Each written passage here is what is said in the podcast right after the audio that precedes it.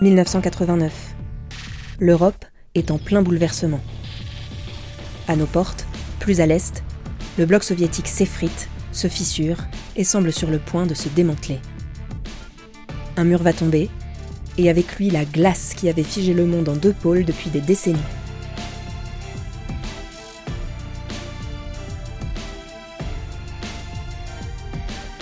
Au journal Sud-Ouest, un grand reporter décide de partir derrière le rideau de fer pour rendre compte de ce qui est en train de s'y jouer. De l'Afghanistan à l'Allemagne de l'Est, de l'exode des Bulgares ou au cœur de la Roumanie de Ceausescu, pendant des mois, il racontera au lecteur les événements qui ont marqué l'époque contemporaine.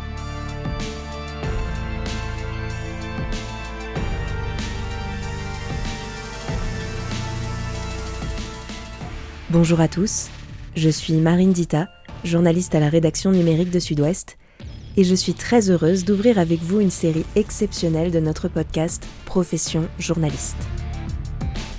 À l'occasion des 30 ans de la chute du mur de Berlin, Yves aujourd'hui directeur éditorial à Sud-Ouest, a accepté de revenir sur son année 1989.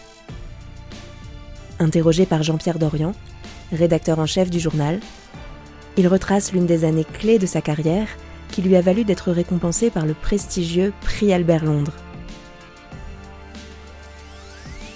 Anecdotes, peur, rire et analyse d'un monde en plein chaos. Bienvenue dans 30 ans et des poussières.